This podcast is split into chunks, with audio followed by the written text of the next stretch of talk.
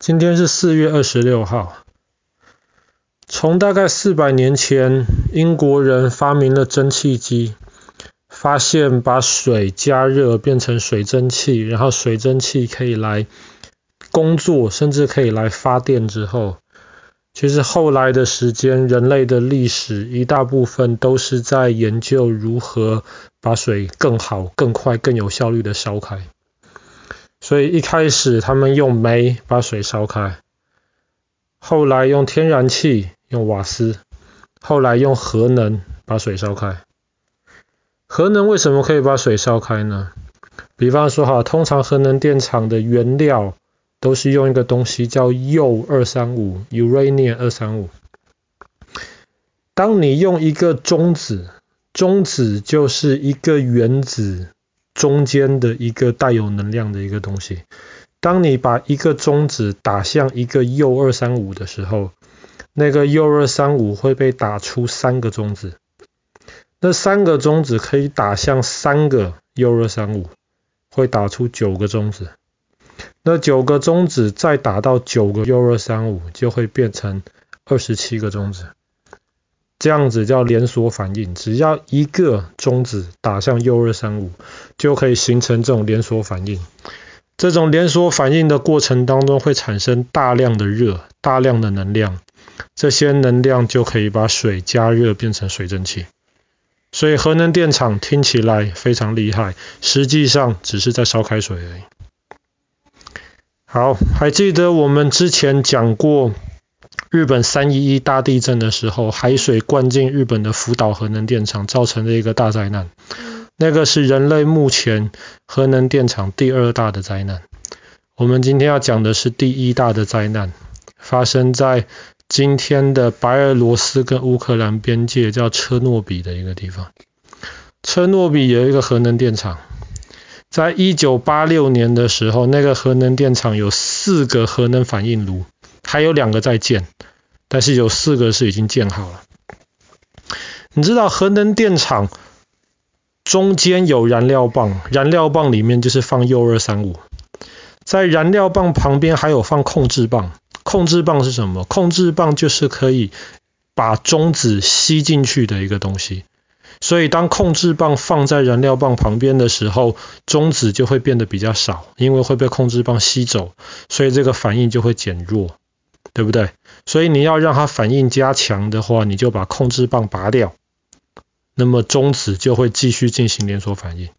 旁边还需要水，水有两个功用，第一个功用是水需要被烧开嘛，我们刚刚提过的变成水蒸气。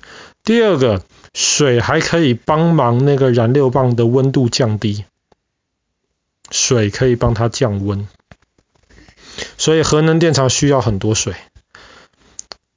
可是，在车诺比的核能电厂，他们就发现了一个可能的问题：水怎么来的？水是由一个用电的一个 pump，一个打水机把水打来的。他们就在想，如果哪天停电了怎么办？不用担心，停电了，我们有一个备用的柴油发电机可以打水。可是备用的柴油发电机从打开到能使用需要一分钟。在那一分钟的时间，没有水被打进来怎么办？那么有人就想说，我们是不是可以，如果真的停电的话，之前的水蒸气还是在啊，那么热啊，所以水蒸气推动发电在转的那个装置应该还是在发电啊，它不可能这么快可以停得下来。我们可不可以用那个发的电来让在那一分钟之内继续打水呢？所以他们就想做这个实验。他们之前实验三次都失败了，然后他们本来在一九八六年的四月二十五号那个白天，他们要进行第四次实验。可是，在第四次实验的那个白天呢，基辅，基辅就是现在乌克兰的首都，那个时候是苏联下面的一部分。基辅那一天的几个火力发电厂停止工作。所以基辅的人就打电话给车诺比电厂的人说：“哎，你们的实验可不可以挪到晚上再做啊？我们现在很缺电，你们如果做实验再停机的话，那么我们的电就不够用了。”核能电厂说好，他们就延到了那天晚上再做实验。晚上有一个很大的问题，就是经验丰富的工程师都是上早班，晚上做实验的时候，他们已经下班了，所以负责的一个工程师经验就没有那么丰富。好啦，过了晚上十二点了，四月二十六号了，他们准备要开始做这个实验。当他们把电切掉，就是假装是停电的时候。把电切掉的时候，他们很快的发现了一个问题：里面核能电厂里面燃料棒的反应不够剧烈，反应不够剧烈的话，没有办法继续发电。所以这个时候有两个选择性：第一个选择性就是让这个反应停下来，实验第四次失败，哪天进行第五次。第二个决定就是想办法加强里面的能量。现在能量太低了，要把能量提高，提高到正常的情况，继续做实验。那个时候，那个没有经验的总工程师说：“我们继续做实验。”怎么做实验呢？他就决定里面的能量太低了，只有平常的百分之五而已，太低了。正常是一百，现在只有五，太低了。他就决定把燃料棒，不是，把控制棒抽出来。我刚刚说过，控制棒是拿来刹车用的，对不对？是拿来减缓它的那个能量，它的反应，因为控制棒会吸掉那个中子。把控制棒抽出来，就没有东西吸中子，反应就会加强了。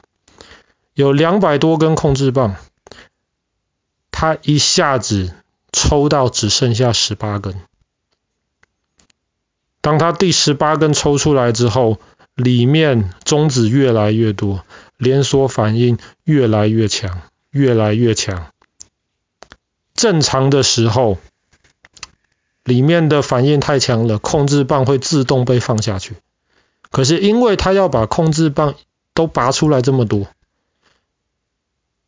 所以那个自动放下去的那个控制就不工作了，一直响出警报声。可是他想没有问题，等到现在只有百分之五，等到百分之百的时候就可以继续了。可是没有想到那个里面一下子中子太多，连锁反应太强，温度放上的太快。当他意识到有问题的时候，里面的能量平常是一百，一开始做实验太低的时候是五。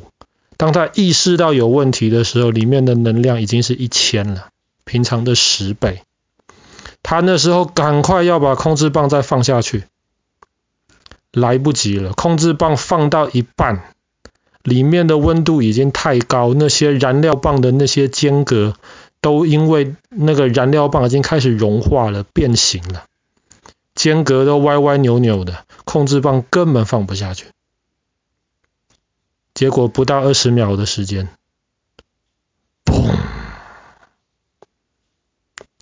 整个核能电厂第四号反应炉屋顶整个被炸开。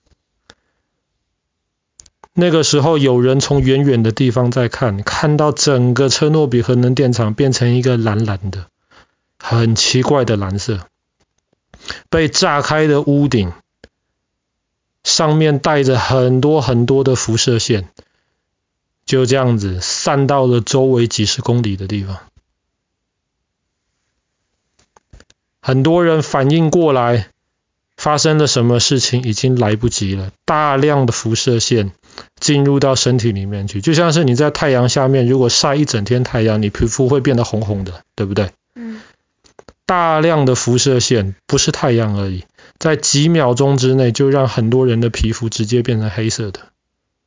因为辐射线的能量太强了，那个时候俄罗斯、苏联他们在三十六个小时之内就决定了，把周围三十公里十几万的老百姓全部撤走。